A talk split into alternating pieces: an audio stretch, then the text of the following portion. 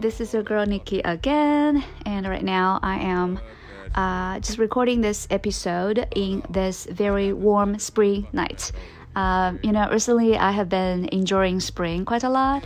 I've been eating so many uh, spring vegetables, such as I feel like it's so fresh and delicious. So I hope that all my dear listeners are embracing the liveliness of spring as well. So today we're going to continue to answer the questions that you guys posed to me. Um, and just now I took a brief glimpse of all these questions that are still remaining, and I feel like you know some of them are actually not that easy for me to answer because some of them even touch on the issues such as marriage, which uh, I am completely not familiarized with. But anyway, I'm gonna just try my best to answer. So here we go. You got issues that I won't mention for now, cause we're falling apart.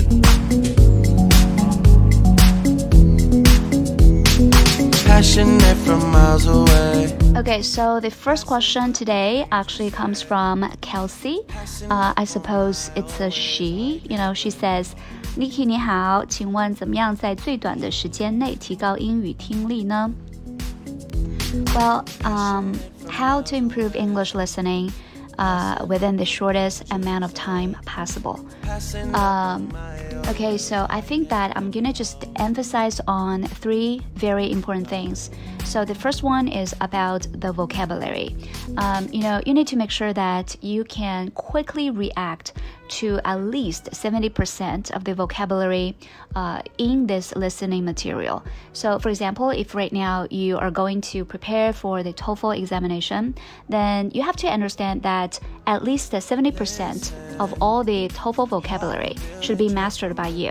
And I'm not talking about the reading sense, I'm talking about the listening sense, you know. So, in the listening sense, when you really, uh, you know, know a word, it means that when you hear the sound of the word, you can immediately just react and also understand the meaning of it. But, you know, a lot of students actually don't reach this uh, level, you know, because they basically can recognize the word only when they are looking at it. And this is not working during the listening section. So I feel like, you know, vocabulary, familiarizing with the vocabulary is actually very important 70%. So please just remember at least this amount. And another uh, very important aspect uh, to determine whether you can successfully understand a listening material is definitely grammar. You know, I mean, the sentence structures of English. Uh, you have to understand that a good listener uh, is not just listening, but also predicting. And I can even say that predicting is a very important part uh, in a successful listening. Uh, for example, right now, uh, you just imagine the situation. Right now, you are listening to like some Chinese lectures, and the professor is telling you that uh, doing this thing will not only improve people's health, then actually before the professor says anything you can basically predict that he is gonna just say something like but also uh, maybe uh, reduce the cost of you know our living or something. So if you have the grammar sense uh, for example if you have uh, you know the sense of not only but also and also if you have the sense of some attributive clause and also if you have the sense of something like subjunctive mood then you know the professor just needs to say something like very simple vocabulary like very few words and then you can basically predict what is about to be going on you know but I feel like a lot of students, you know, they're struggling with listening just because they're trying to uh, listen word by word and they never predict. And I feel like that's kind of like not uh, the best way to crack the English listening. Definitely not. Um, so I just uh, encourage everyone who is listening to this episode to really um, improve your grammar. And uh, if you are working on some listening material that you find, uh, you know, uh, contains some really difficult grammar, then you can just go back to the script and then just work out the grammar in the first place. Uh, so after that, I feel like you know the sentence structures are completely okay for you. And then you can not only listen, but also predict and understand. And this is also very, very crucial. And um, the third tip that I'm gonna just deliver here uh, is that once you have established sufficient foundation uh, in terms of vocabulary and in terms of the sentence structures that we just mentioned, then the next thing is to really get into these listening materials, right? And just please remember, you know, don't get too serious with every single word of the listening material you know, some of my students, um, they will feel very frustrated once they get stuck, you know, uh, with like some animal names that they have never heard about or some economic term, you know, uh, in a very specific area of economics or anything. And then they're gonna stop and then just go check this script. But Actually, sometimes in order to get the consistency of the listening material, you don't have to really pause and stop and look up, uh, you know, every single word of the passage. You know, sometimes, uh, for example, you know, a lot of my listeners they are not actually looking up every single uh, new words, you know, when they're listening to my podcast, but definitely they can also get the gist or the key information that I'm trying to deliver. So try to be very relaxed, you know, because you already have the foundation of the vocabulary and also of the grammar. You have to be confident and also you have to trust the process, you know, of yourself obtaining the key information from this passage. And then, you know, listening will no longer become a very time consuming thing for you. So before know it, you probably are listening to some English content anytime, you know, anywhere, because it's very easy thing for you right now. Uh, and that actually marks your improvement of listening skills. Yeah, that's it.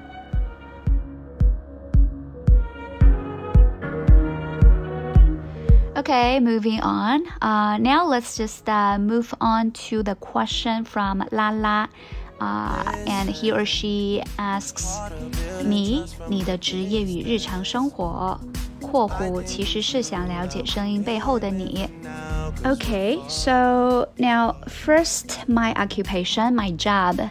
Uh, actually, I am a teacher and instructor in Xindongfang. You know, I teach TOEFL, um, TOEFL writing, TOEFL speaking, TOEFL listening, TOEFL everything. Uh, and I'm very busy um, every day. You know, I have lots of students and I have lots of classes to teach. Uh, especially, you know, during the second half of the year, you know, from June to December, I'm basically very busy. But actually i'm pretty happy with my work. So i don't feel burnout or something uh, because my work is just so so interesting. Uh, most of my students are college students and they are in their 20s uh, so they are pretty logical and pretty smart and we don't really have a very big like age gap or something so we have a lot of things in common. And i even just make good friends with uh, my students, and sometimes we just go out for dinner or something. So it's like you know pretty amazing. Um, and for this i just keep very grateful for my work and also my company because i just feel like you know my work is just about me having fun with some other very cute students. And uh, i don't feel pressured. I don't feel stressed at all because of work. Um, yeah. So my company is basically paying me for having fun. What a great company. Uh, so that's it. And about my daily life, well, um, actually, I'm nothing different from uh, everybody else. Uh, you know, after work, I would like to just relax and wind down by listening to music, watching movies, uh, especially you know those documentaries or sometimes YouTube videos. You know, I pretty much enjoy watching those things, and I particularly love reading. You know, like I think that nothing can beat a good read. You know, like sometimes when you uh, curl up in the corner of your sofa and then you just have some music around you and then you open a book which is written by something that's very smart or very wise and then you feel like you're having this spiritual communication or uh, their mental communication with this person. And i feel like that's so amazing. Like there's just you and the author of the book of the whole world i mean that experience is just you know out of the world um, And yeah, some other times I'm gonna just hang out with my friends, you know, just go for some nice dinner, have some nice chat. Uh, and also, a lot of times I would just uh, go out just by myself, uh, doing some shopping, or sometimes go to the park, uh, have a walk. You know, I especially enjoy walking in nature. I just feel like, you know, I am the baby of the universe. yeah, so yeah, I feel like my daily life is just pretty normal like everybody else. Okay, so so much for this question.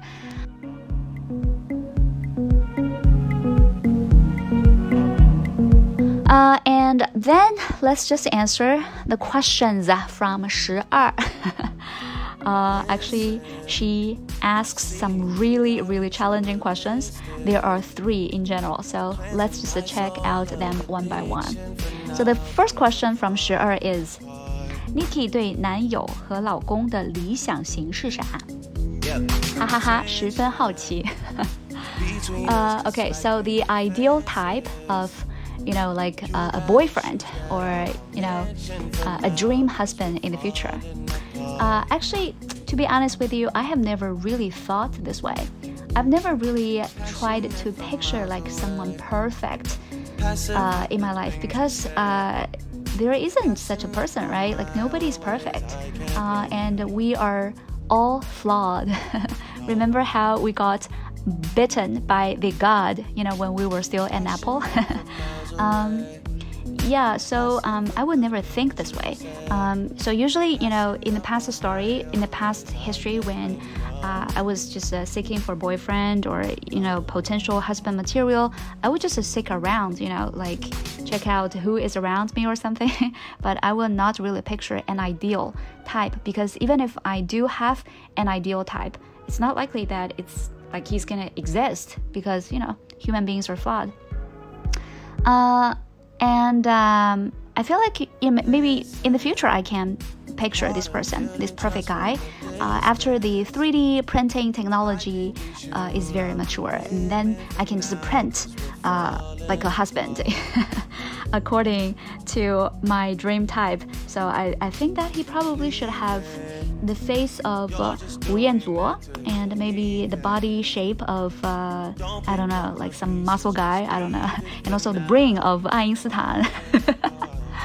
okay, anyway, this is just me bullshitting about things. Passionate from miles away, passive with the things you say. Okay, so next up, we've got the second question from 12 and she asks me about 如何看待婚姻这个东西。Okay, um, of course, I'm far from uh, an expert in terms of marriage, uh, but yeah, I'm gonna just try to put uh, into my perspective and then talk about it. Um, I think marriage definitely has the potential to be a very good source of power, you know, to make your life much better. Um, because I feel like, you know, when two people decide to get married, uh, that means very great commitment and also very deep trust. Because, I mean, you guys are gonna just build a life together and also maybe raise a kid together um, and also put all your properties together. So, this is like very, very strong bond, right? And um, the other person must really trust you so much and love you so much and you know commit to this relationship so much so that he can make the decision um, to get married with you and vice versa right? So i feel like this sort of uh, trust and bond is definitely great love and love is energy. So if you know anything about me you know that i live in energy world. So i feel like with more of these sort of uh, you know, empowering energy, I can definitely, you know, even become better. You know, uh, even though right now I think my single life is already very amazing, but I still have the potential to experience a completely new level of life, and which can be very amazing and exciting, right? But um, of course, um, there are two things to be noted. So, first of all, marriage is definitely not picnic. It is no picnic. Uh, just requires hard work, and also it is accompanied by a range of priority shifts.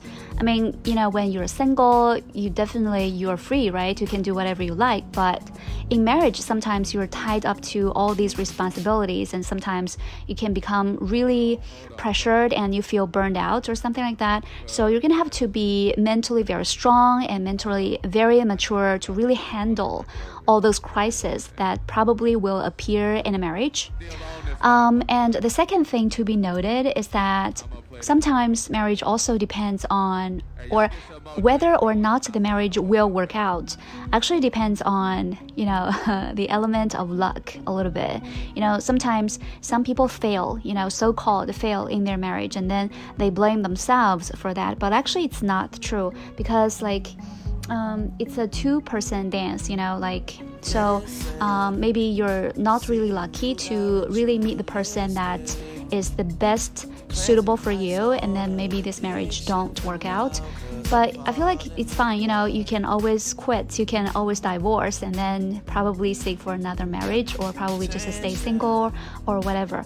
I just feel like you know the point is not to take this anything like too seriously so that you know even if it is already killing you you still want to stay in this relationship then i feel like that is stupid. Okay yeah, so this is my take on marriage.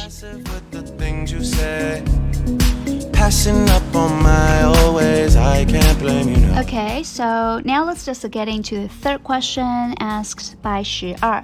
So she's like, 觉得 Nikki 的性格十分的温暖，又有着睿智、果敢和行动力，很想知道自己认为这么美好的性格是怎么形成的呢 ？Okay, so first of all, thank you, Cher, for giving me such great compliments and such wonderful words. Thank you very much.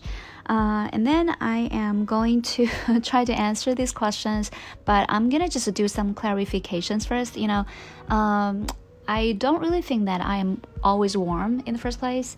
You know, sometimes I can be really mean. I mean, I don't know if you still remember the episode when I am just harshly criticizing the Tangshan guy. I just feel like those people are garbage and I'm not warm at all. And sometimes in real life, you know, maybe uh, there are some people uh, that I feel, you know, they're having bad energy or something. I probably will try to get away from them. So even though they are trying to talk to me or something, I probably will be not friendly at all. So um, not I'm not always warm.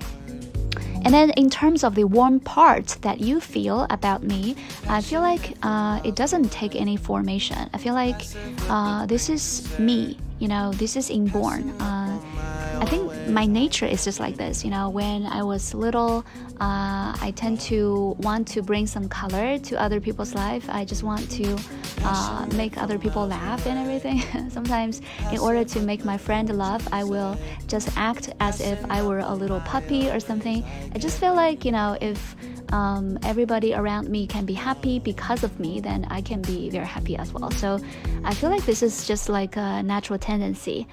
Uh, and of course, you know, uh, during this very long time of me being alive, I just feel like being warm, especially to some people that you care about, uh, or is uh, you know, even to some strangers, probably you will get good energy as well. So it's actually like a very positive feedback loop. So I will just uh, remain this way unless, you know, one day I feel like I will be destroyed by being warm. I probably will turn into like another person or something. I don't know. And then, uh, in terms of being brave and being willing to take actions and take initiatives, um, I feel like uh, first of all, you're gonna have to have an urge, right, in your heart to make something happen, make something real. Uh, and I feel like everybody has that, or else we will not make something like New New Year resolutions. Uh, so everybody has that. Um, but uh, you know, some people are willing to carry these plans and make them real, uh, and that is called uh, take the initiative and take actions and something like that. Um, and you know what? I feel like you know I only sometimes uh, will act this way and not always because you know um, being brave and taking initiatives takes a lot of energy. So you know sometimes when I feel exhausted you know, if during that period of time I have a lot of work. Uh, for example, uh, last um, I remember last October to last December, I was super, super busy. So basically, in terms of my channel, I didn't really do anything. I basically just kept a very low frequency of updating things. So I was not really plan planning any content.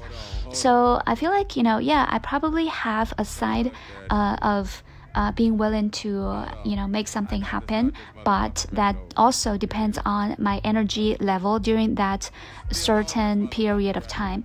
Um, and uh, you know if i am having good energy if uh, i am ha having like good sleep and i don't have a lot of work and then i'm generally having a very good mood during some period of time then I think that probably that period of time is when I'm gonna be very creative, and then you know just to make something new. Um, yeah, so I will not think that this is like a very fixed personality or something. I just feel like if uh, you know the listeners also want to you know behave this way, like sometimes take actions, then make sure that you are protecting your energy, uh, and maybe someday you know this sort of urge or the seed in your heart, it will kind of like burgeon, and that's very amazing.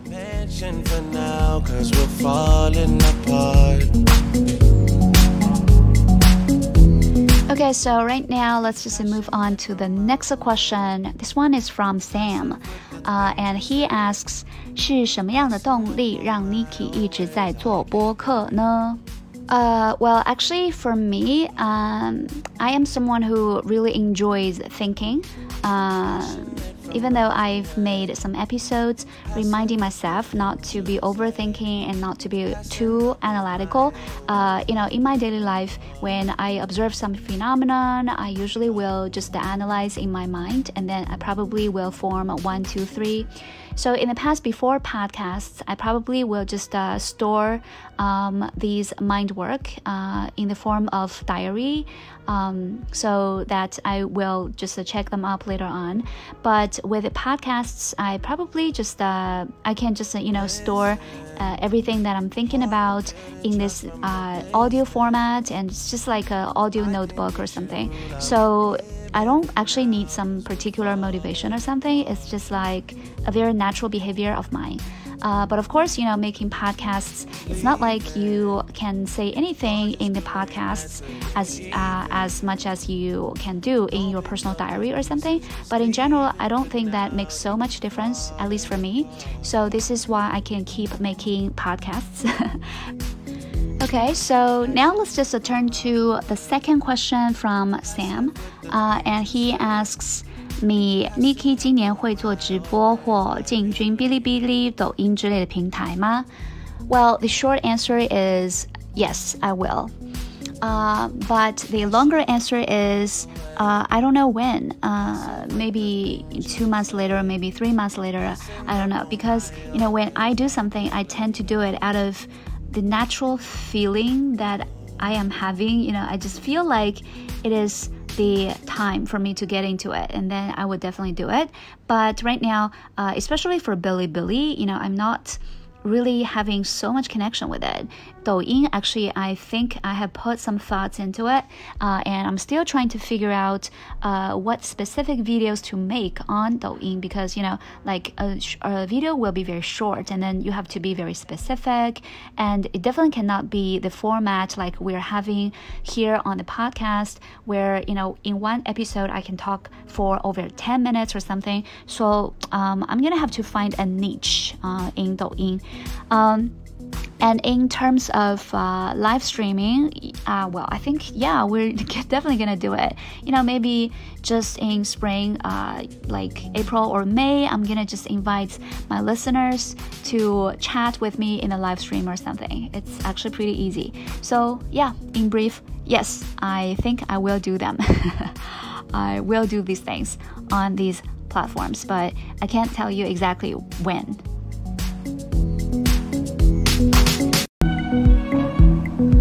Okay, so next up, uh, it's the third question from Sam, uh, and he asks, "Niki 喜欢外文吗?"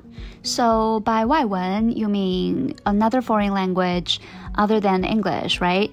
Uh, so the short answer is no. I enjoy English very, very much. I love this language. I feel like it can be very beautiful, it can be very logical, and it can also be very casual. So, anyway, I love it. Uh, for some other foreign languages, actually, when I graduated from high school, I also tried to learn Japanese, you know. Uh, but I simply couldn't vibrate with that language at all. I know that a lot of people love Japan and they enjoy Japanese quite a lot, but not for me. you know, for all these years, I couldn't fall in love with Japan, this country, or Japanese, this language, or the Japanese landscapes or something. no offense to this culture or this country or something. No offense at all. It's just like I probably don't uh, vibrate together, you know, uh, with this country or with anything related to that. Uh, and then, as for some other foreign languages such as French, or German or something.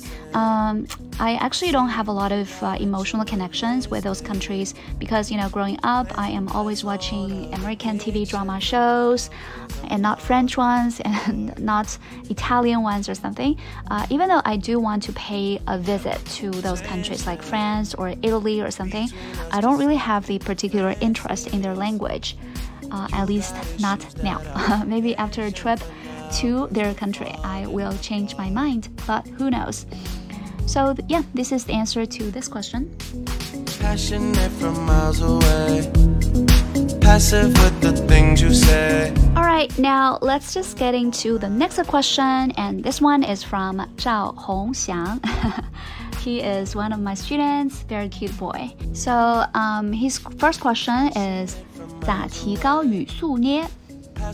Okay, so I don't really think that you need to improve your talking speed. Uh, I mean, everybody has very different uh, kind of like preferences in terms of the speed, and they have different features, right? Like some people are slow talkers, but they talk very logically and very clearly. And some people are faster talkers and they can just convey a lot of information within short amount of time. But it's not like, you know, one thing is better than the other. So I don't even think that this is a thing. you don't really have to specifically improve your talking speed. You know, you just need to think clearly and logically, and then uh, convey your information as briefly as possible. So in this case, you will counter the effect of a slow speed talking. So this is my idea. And then the next question from Hong Xiang is 分享些职场小技巧吧，哈哈。 Well, throughout my career, mostly I have been working with my students in classrooms, but you know, my experience of uh, working in an office is very, very limited. So I'm afraid, you know, the tips that I give to you will just uh, mislead you or something. uh, and the only thing that I can give you is please keep being 牛逼 so that other people will have to respect you and this is the only tip that you will need to pay attention to. uh, and then if you actually need some other tips like very day to day sort of uh, office tips or something, I think that you can just uh, go to Jiemo Zhangyu. Maybe they are more like uh, seasoned in terms of this uh, aspect, and uh, probably you can find some satisfactory answers from their episodes. trying to think of the right thing. All right, so the final question from Hong Xiang is, uh, 再来点宝藏餐厅吧。 Alright, so it is the restaurant recommendation. Uh, I'm gonna just uh, give you two uh, restaurants that uh, are my recent favorites.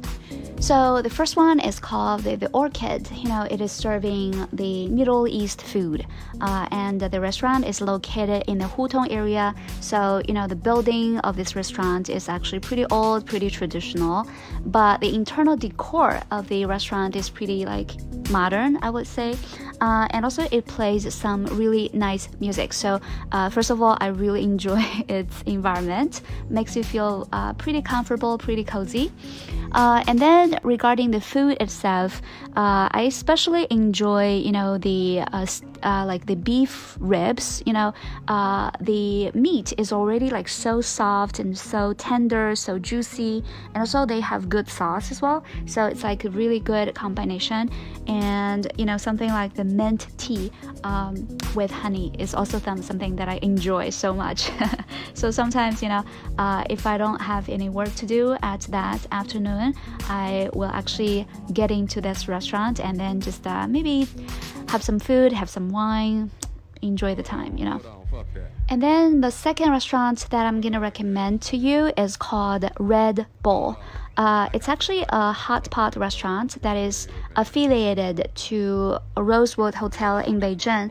Uh, you know, I really love hot pot. You know, every now and then I would just go to uh, have some like Sichuan style hot pot or Beijing style hot pot. You know, both of them are pretty delicious.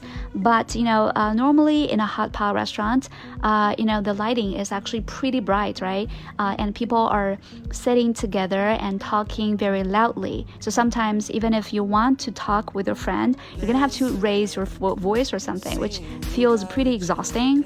Uh, but uh, in Red Bowl, you know, it's different. You know, the vibe is completely different. Um, I mean, the lighting is actually pretty dim, and um, people are not talking loudly at all, so you can definitely feel the sense of intimacy and the privacy. Uh, so I feel like it's very suitable if you have something serious to talk to another person, or if you guys are just uh, dating someone else. So you know, uh, this will actually provide you with the perfect environment. And in terms of the food, uh, it offers some really high quality meat um, and among other things, you know. So in general, I feel like uh, that will give you a pretty different dining experience if you're talking about hot pot. so yeah, uh, definitely uh, recommend this one as well. Okay, so now let's just get into the next questions. Uh, so they are actually from uh, another listener, uh, Doris. Actually, Doris is our old friend. Uh, you know, every time when I am having an event or something, she's gonna register for that, and she always shows up. So I really appreciate the support from Doris. So the first question from Doris is, how to make full use of time or keep oneself motivated and productive? this is a very cute question. Uh, you know, if I were just uh, 25 years old or 26, 27 or something, I would also be very interested in such question. Um, but right now, I have just uh, been through that period, and then I'm gonna just uh, tell you one thing that I find out or one thing that I finally realized if you really want to make full use of time, um, paradoxically, you're gonna have to waste some time first. You're gonna have to learn how to relax yourself in the first place. Uh, you know, because if you're always thinking about making the full use of time, or sometimes you think that, oh my god, I am just hanging around for about two years without doing anything, and then you will become depressed and worry about it, and then you will compare yourself to some other people who seem to have very high efficiency, and then you'll start to blame yourself this sort of mental friction will actually drive you crazy. Not only you will feel unhappy, but also your efficiency of working, your productivity, your inspiration will be killed. um, but right now, if you just learn to relax a little bit, don't drive yourself too crazy. Maybe, you know, you just uh, watch some TV and maybe just go for a walk or something and think about nothing. And then your brain will even be more activated. And then no matter what you do next, uh, you will find better results. Uh, that's very, very true, you know. Uh, for example, if I have like a TOEFL examination to be taken next day, instead of just arranging my time fully, like, you know, I'm gonna have to learn and study for eight hours, and the first two hours will be on uh, reading, and then on listening, and then on whatever else. Actually, instead of doing this, you could actually take this time, this eight hours, to do a spa and to have a good rest, to really have uh, nice sleep and everything, and then wake up the next day being fully alert. And then that will be the time when you feel that you are so uh, energetic and effective and productive and you are perfectly happy and joyful. That's very true. You should definitely try it, you know. So the next weekend, just allow yourself to do nothing and or just do very simple things and not think about work or something. And then the next Monday, I think you will have a completely different feeling. Just a try.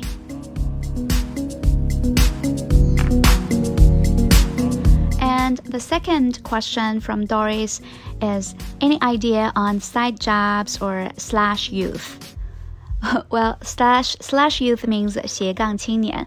Well, I think that this is actually a pretty amazing idea. I mean, if you really want to take uh, some side hustles or something, uh, so just consider beginning by finding out what you are most capable at and also what your hobbies lie in. Uh, I feel like these two aspects are, uh, you know, the most possible areas for you to focus on, and also you probably will not feel pressured or too difficult or something. Uh, for example, if you are into taking some photographs, uh, for other people. Maybe you just enjoy uh, kind of like getting the right angle and finding the right lighting or something. Then you can actually post some advertisements uh, in your WeChat moments and telling other people that right now you can do this job for maybe very limited amount of pay. Uh, and maybe some people will be your first group of customers. And then you will start to accumulate some skill sets in terms of this area. In the very beginning, you probably will not earn a lot of money money, but you will have the chance to get better and better and better at this job. So uh, I feel like this is not only a very enriched life experience, but also uh, offers you another opportunity to get better and also explore yourself. That's very wonderful. Uh, and you know, sometimes you can also do something that you are so capable at. So, for example, Doris, right now you are in Australia and you speak pretty good English. So, I feel like you can just take advantage of your strength and maybe you can find some tutoring job online to teach some kids English and also just sort of communicate the Australian culture to the kids. And so, I feel like, you know, your course will be kind of like different from the uh, tutors course uh, you know, of some teachers based in China. So uh, that is your particular edge. So yeah, definitely. Apart from your regular job, these side hustles, great. Just do it. Listen, building trust from a distance. And next up, Doris also asks me how to close the gap between IELTS 7.5 and IELTS 8 or 8.5 in speaking part. All right, uh, so yeah, actually in IELTS, if you achieve a speaking score of already 7.5, it is already very, very awesome. And uh, in order to achieve 8 or even 8.5, then uh, there are actually two things to emphasize, you know. So the first thing is about vocabulary, you know, because, you know, uh, in our daily conversation, we generally use very simple vocabulary because, you know, the speaking time is very limited. You have like very limited time to think about the vocabulary. So sometimes we will not really come up with very difficult or very complicated or very big vocabulary. So we'll just use those small collocations or words or something. But if you really want to achieve 8 or 8.5, then you're gonna have to work like a machine and you have to think very sharply and accurately about the big words. You know, sometimes we do need big words. Um, so yeah, that that's actually a very specific training. Um, and if you just want to get this score, then you're gonna have to practice speaking for at least one hour every day, and especially pay attention to the use of different vocabularies. And the second thing to be noticed uh, is to use the very complex sentence structures. Um, I mean, sometimes when we're speaking, we are used to just uh, you know getting into some very simple words and also some simple sentence structures, uh, just a simple sentences, right? Because it's the easiest way for us to speak, and the other person can definitely understand our meaning. Uh, even when we're, you know, just making some gestures or something, they can also understand. But actually, getting an 8 or 8.5 is completely different from just uh, being able to communicate. So you're gonna have to prove to the reader that um, you are able to use a range of compound sentences and complex sentences, and you can mix them successfully with some simple sentences. And besides, you're gonna have to use a variety of sentence connectors uh, to logically express your ideas. So um, I think that uh, you know both the vocabulary and also the sentence structures are something that we already have in our mind. It's just because sometimes during speaking we will not actually use them so sufficiently or something.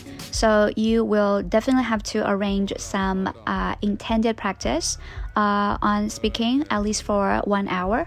Uh, not only on the vocab but also on complex sentence structures. So if Doris right now is preparing for the IELTS test, then um, I'm gonna have to say good luck, and I am waiting for your good news. Okay, so now let's just move on to the final listener who is posing questions to me. Uh, so he is his name is Yan Yun Liu. so I think that um, those listeners who are in our group are very familiarized with this ID, right? So here he poses three questions. First one is Nikki，你口语为啥这么好？Well, so first of all, thank you for giving me such a compliment. Uh, I don't think that my speaking is like as good as you have imagined. I mean, if the full mark is 100, I probably will give myself like 80 or something. I'm definitely not perfect.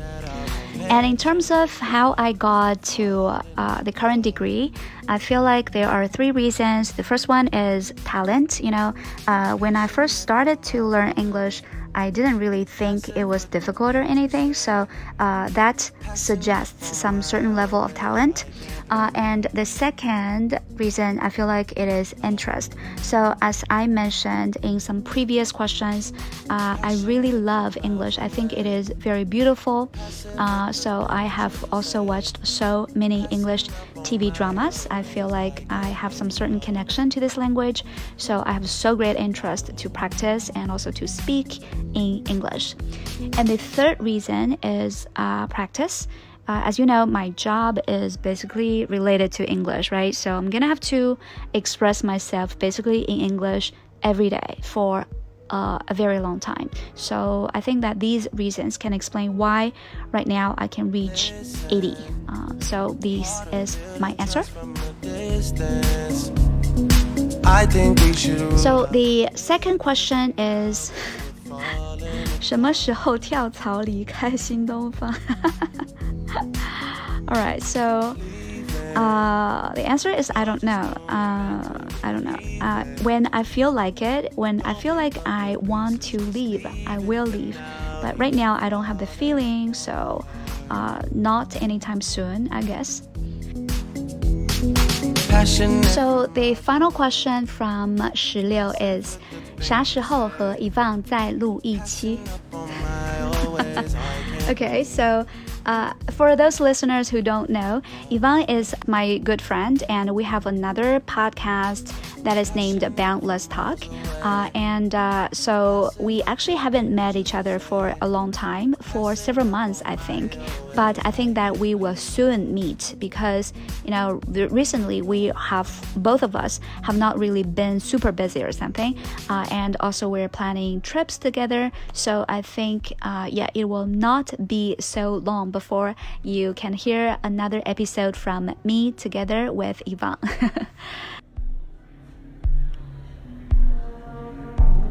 Okay, guys, so that is basically every question that I have got from the Ask Me Anything activity. Uh, and uh, again, thank you very much for listening and also supporting this channel. Uh, and I would uh, like to see you guys very soon in the next episode. And if you have anything that you guys want to communicate with me or you want to give me advice or something, please just leave comments down below and I will check all these comments and respond to all of them as well. So, again, thank you very much, and uh, hopefully, you guys have a very wonderful weekend ahead of you guys. Bye! Mwah.